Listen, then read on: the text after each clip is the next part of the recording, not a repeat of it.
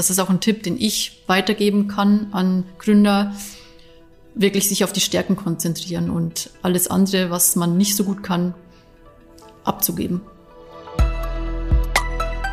Willkommen zu einer neuen Folge des Neue Gründerzeit Podcasts. Sabine, ist total schön, dass du zu uns nach Köln gekommen bist. Ich habe ja so ein bisschen Vorinfos von dir bekommen und da gibt es zwei Bausteine. Und die würde ich von dir jetzt gerne einfach mal offengelegt haben. Erzähl mir, was du so tust. Genau, also ich gehe eigentlich im Moment zwei Wege. Das heißt, ich habe einmal äh, eine kleine Kreativagentur, die mich dabei unterstützt, mein eigentliches Vorhaben Alpha Laboratories umzusetzen. Das heißt, dadurch, dass ich ähm, dort noch ein bisschen mehr ähm, dazu verdienen kann, kann ich auch diese ganze Forschungsidee mit dem nachhaltigen Nagellack die ich im Moment habe, erst richtig nachgehen. Genau, beide Sachen ergänzen sich eigentlich im Moment bei mir und unterstützen sich auch gegenseitig. Sabine, da würde mich jetzt an der Stelle total interessieren, was hat es mit deinem Nagellack auf sich? Wie kam das Ganze ins Rollen? Wo kam die Idee her? Und was hat es damit eigentlich auf sich? Also erstmal muss man, glaube ich, sagen, es gibt ja auf dem Markt zwei verschiedene Nagellackprodukte. Also einmal hat man natürlich auf der einen Seite die Drogerieprodukte, die sehr, sehr günstig sind und auch für den Endanwender sehr leicht anzuwenden sind und auch zu erwerben sind. Und auf der anderen Seite hat man die Nagelstudios. Die bieten auch professionellere Anwendungen an. Das heißt, man hat hier auch teurere Produkte und ähm, Produkte, die auch länger auf dem Fingernagel halten. Währenddessen wir in der Drogerie die Produkte haben, die nicht wirklich lange auf dem Fingernagel halten und teilweise auch sehr stinken, muss man schon sagen, und ähm, auch nicht wirklich nachhaltig oder gesund sind. Aber das trifft auch tatsächlich auf beide zu. Und als ich mir das so ein bisschen näher angeschaut habe, habe ich auch gemerkt, ähm, kann man nicht vielleicht die Vorteile beider Produkte in sich vielleicht vereinen und daraus ein neues Produkt erschaffen. Und mit dem Gedanke bin ich quasi damals an die Hochschule Niederrhein getreten und habe da meine Idee vorgestellt. Die Hochschule Niederrhein war auch super offen dafür, also da bin ich auch total glücklich darüber. So kam auch schon die erste Idee für ein gemeinsames Projekt zustande. Das war 2020. Und da hatten wir dann auch schon in einem ersten Projekt das tatsächlich geschafft, ein Produkt zu gestalten, das die Vorteile oder viele Vorteile, sage ich mal besser so, beider Produktbereiche in sich vereint und auch schon ein paar negative Eigenschaften ausschließt. Und das war quasi der Start, in die Richtung zu gehen, okay, vielleicht können wir später auch noch ein paar Inhaltsstoffe nachhaltiger gestalten. Und das ist quasi der Schritt, mit dem wir jetzt gerade zugange sind. Wie sieht es denn aus im Bezug der Nachhaltigkeit? Was habt ihr da bisher für Fortschritte gemacht, um mhm. zu sagen, unser Produkt ist wirklich besser und vor allem auch nachhaltiger als das, was es bisher auf dem Markt gibt? Genau, also Nachhaltigkeit ist ja ein Riesenpunkt. Und da konnten wir das tatsächlich jetzt auch schon schaffen, dass wir zwei von fünf der größten Inhaltsstoffe des Nagellackes biogen gestalten konnten. Das heißt, es sind aus nachhaltigen oder nachwachsenden Rohstoffen. Und das ist eigentlich schon ein großer Bereich, würde ich sagen. Und wenn wir Glück haben, können wir vielleicht noch einen Anteil der Zusammensetzung biogen gestalten. Aber das ist noch offen. Und das ist ein Alleinstellungsmerkmal, wenn ich das so verstehen kann. Das ist die Produkte, die es bisher gibt, die haben das bisher nicht. Genau, also gerade im Bereich der lichthärtenden Lacke ist das wirklich ein Alleinstellungsmerkmal, weil dort ist noch nicht so viel passiert. Kannst du dich noch so ein bisschen an die, diese erste Idee erinnern, wo du das Gefühl hattest, oh, hier ist irgendwas, hier könnte ich vielleicht, hier habe ich eine Nische gefunden, hier habe ich ein Produkt, was man besser machen kann. Was ist da so in dir passiert? War das so von heute auf morgen so, boah, das muss ich jetzt angehen, das muss ich jetzt machen? Also tatsächlich ist das irgendwie innerhalb von ein paar Minuten gekommen. Also ich saß da damals im Zug, das weiß ich noch, und ich habe mir da ein bisschen mehr Gedanken um dieses Thema gemacht und habe dann gedacht, hey, eigentlich ist das gar nicht so eine schlechte Idee und ich weiß ja, wie blöd die Eigenschaften teilweise dieser Produkte sind und habe dann meine Finger so angeguckt und dachte mir, ähm, warum gehe ich nicht ein bisschen mehr ähm, diesem Problem nach und forsche da noch ein bisschen mehr. Und so kam dann auch die Idee zustande und auch dann irgendwann der Gedanke, warum probierst du es nicht einfach mal aus und gehst da an eine Hochschule oder stellst dein Produkt draußen vor, fragst andere Leute nach deiner Meinung. Das war eigentlich so der Startbeginn dieser ganzen Sache.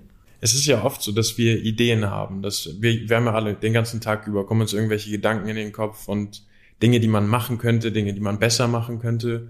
Wieso bist du dran geblieben? Wieso stehst du heute immer noch morgens auf und sagst, ich mach weiter? Also ich würde sagen, einmal ist es natürlich wichtig, dass man sich sehr gut informiert über das Thema, über die Problematik und was es da vielleicht für Potenzial noch gibt. Und dann ist es, glaube ich, auch wichtig, dass man Leute um sich herum fragt nach der Meinung oder hey, wie siehst du das? Äh, ist es vielleicht ein blöder Gedanke von mir? Siehst du das vielleicht genauso? Und wenn dann auf einmal die Mehrheit der Personen um einen herum sagen, das ist echt eine coole Idee, warum machst du das nicht einfach? Dann fühlt man sich natürlich bestärkt und wagt dann auch den nächsten Schritt. Und ich glaube, das ist auch so das, was die Motivation dann auch anstachelt. Also wie wichtig ist dein Umfeld in dem, was du tust? Das Umfeld ist eigentlich super wichtig, weil das pusht dich auch. Es gibt ja auch schlechte Phasen irgendwann oder auch immer wieder. Und wenn das Umfeld dann nicht stimmt und dich runterzieht, dann, ja, dann wäre das sehr kontraproduktiv. Deswegen, ich sehe das schon wichtig, dass es Leute um einen herum gibt, die dich pushen, die dich auch wieder da rausziehen, wenn es Probleme gibt oder dich wieder ermutigen. Du hast es gerade so ein bisschen angeschnitten. Wie gehst du denn mit Phasen um, wo es so ein bisschen schwieriger ist? Ich glaube, wenn man in so einer Phase ist, dann muss man sich erstmal wieder ein bisschen beruhigen, sich entsinnen und quasi an das denken, was man bisher schon erreicht hat. Und ich glaube, das ist das, was einen dann auch wieder ermutigt, den nächsten Schritt zu gehen oder den übernächsten Schritt zu gehen. Wie wichtig würdest du denn sagen, ist das Kundenfeedback? Total wichtig, weil der Kunde ist eigentlich der, der am Ende das Produkt kauft. Also wenn ich äh, nicht auf den Kunden höre, dann meiner Meinung nach, dann habe ich eigentlich schon verloren. Also dieser Spruch, der Kunde ist König, trifft da auch so ein bisschen zu, dass du sagst, es muss in erster Linie einfach dem Kunden gefallen und es muss funktionieren. Ja, total. Wie ist es denn in dem Bezug? Ich meine, die Beauty-Industrie ist ja auch ein sehr hart umkämpfter Markt. Es gibt einige große Konzerne, die viel steuern, die viel Macht und Einfluss haben. Wie ist das, wenn man da als kleiner Neuanfänger reinstartet? Das stimmt, der, der Beauty-Markt ist auf jeden Fall riesig und man muss sich definitiv behaupten. Nur ich glaube, dadurch, dass wir durch Social Media so viele Möglichkeiten haben, auch als kleine Business oder als kleines Startup, glaube ich, kann man da schon viel erreichen. Vor allem jetzt im Bereich der Nachhaltigkeit. Das sind auch so Themen, wo große Firmen noch ein bisschen länger Zeit brauchen. Und wir Startups, glaube ich, sind da so ein bisschen einen Schritt voraus. Also wir können den großen Firmen quasi fast schon was vormachen und zeigen, äh, in welche Richtung man gehen könnte. Und ich sehe da auch einen großen Vorteil darin. Das kann ich total nachvollziehen. Wie sieht es denn bei dir aus mit dem Standpunkt NRW? Dass du sagst, wie happy bist du, dass du in NRW angesiedelt bist? Ich bin ja eigentlich äh, gebürtige Bayerin, das heißt, ich komme gar nicht wirklich von hier. Aber ich sehe auch tatsächlich hier einen riesen Vorteil. In NRW ähm, ist es alles wirklich viel mehr connected, man hat hier viel mehr Möglichkeiten. Ich habe so das Gefühl, gerade im Bereich der Förderungen wird einem hier viel geboten.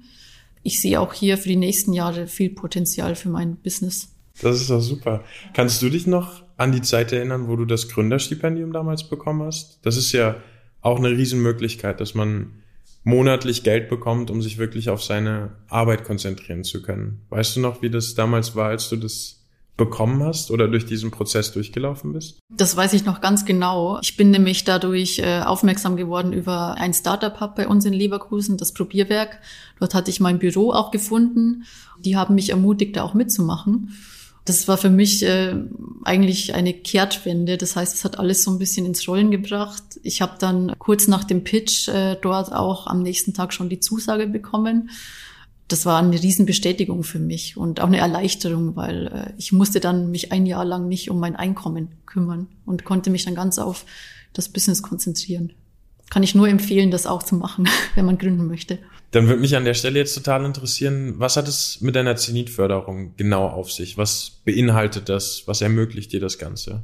Genau, also die Zenit GmbH hat mir damals geholfen, eine Förderung leichter zu bekommen. Das ist die MED-Analyse. Das ist eine Werkstoffstudie, die ich mit der Hochschule Niederrhein im Moment durchführe.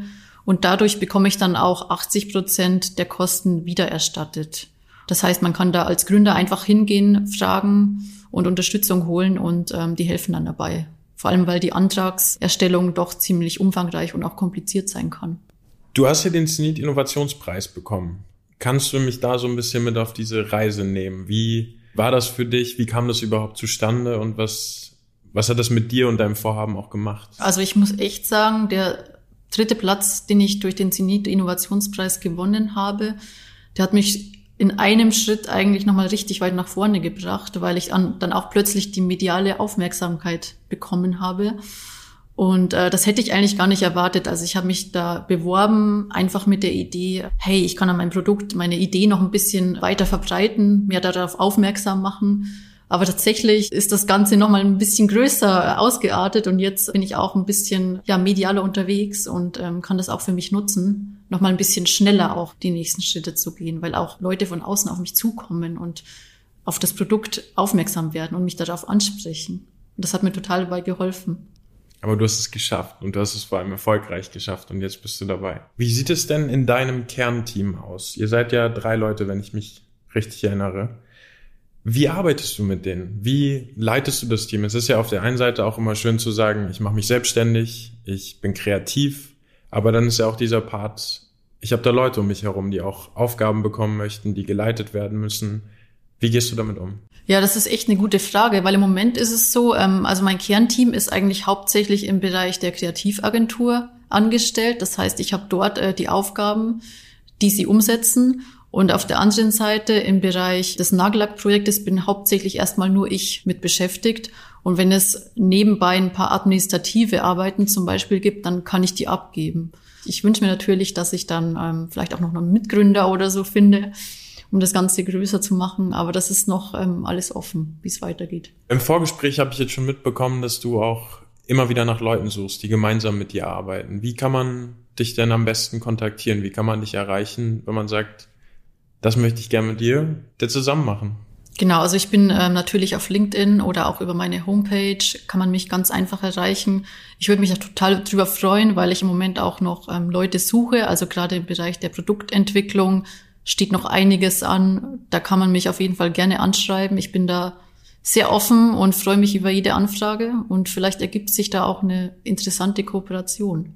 Wie sind denn da deine Zukunftsperspektiven? Also was ist in deinem Kopf das Szenario, was du dir vorstellst, was du erreichen möchtest, was der Idealfall? Träum einfach mal so ein bisschen. Also ich würde mir wünschen, dass ich was Größeres auf jeden Fall, ja, ergründe quasi, eine größere Firma aufbaue. Es muss auch gar nicht mehr unbedingt einzig und allein im Bereich der Beauty- oder Nagelprodukte sein. Man kann auch verschiedene Lackbereiche anwenden. Es gibt ja Wandlacke, es gibt, man kennt es ja aus dem Dentalbereich zum Beispiel die Kunststoffe, die dort ausgehärtet werden oder auch im Bereich der Friseurbranche. Da gibt es auch Möglichkeiten, wo man dieses Produkt einsetzen kann, wenn es um Haarverlängerung zum Beispiel geht. Also man kann das auf jeden Fall ausweiten, das Produkt. Ich möchte auch wirklich Business aufbauen, das sich dann auch langfristig hält. Also ich denke jetzt nicht irgendwie an einen Exit, der nach zwei bis drei Jahren kommt, sondern ich möchte gern was aufbauen, wohinter ich dann auch stehe und was ich dann auch größer machen kann und wachsen lassen kann. Super, dann würde ich an der Stelle sagen, vielen Dank für deine Zeit, vielen Dank für den Einblick in deinen Arbeits-, in deinen Schaffensalltag. Und ich drücke dir die Daumen, dass die Markteinführung und die Produktentwicklung genauso verläuft, wie du es dir vorstellst. Vielen Dank auf jeden Fall für die Einladung und vielleicht konnte ich heute Gründer oder Gründungsinteressierte motivieren, selbst zu gründen und vielleicht konnte ich auch ein bisschen inspirieren und äh, das würde mich total freuen. Und da sind wir am Ende einer weiteren Folge des Neue Gründerzeit Podcasts angekommen. Mein Name ist Fabio Gresis und falls du jetzt Lust hast, neue, spannende Gründergeschichten zu hören, kannst du das gerne tun. Du findest den Podcast überall, wo es Podcasts gibt oder einfach unter gründen.nrw. Viel Spaß beim Weiterhören.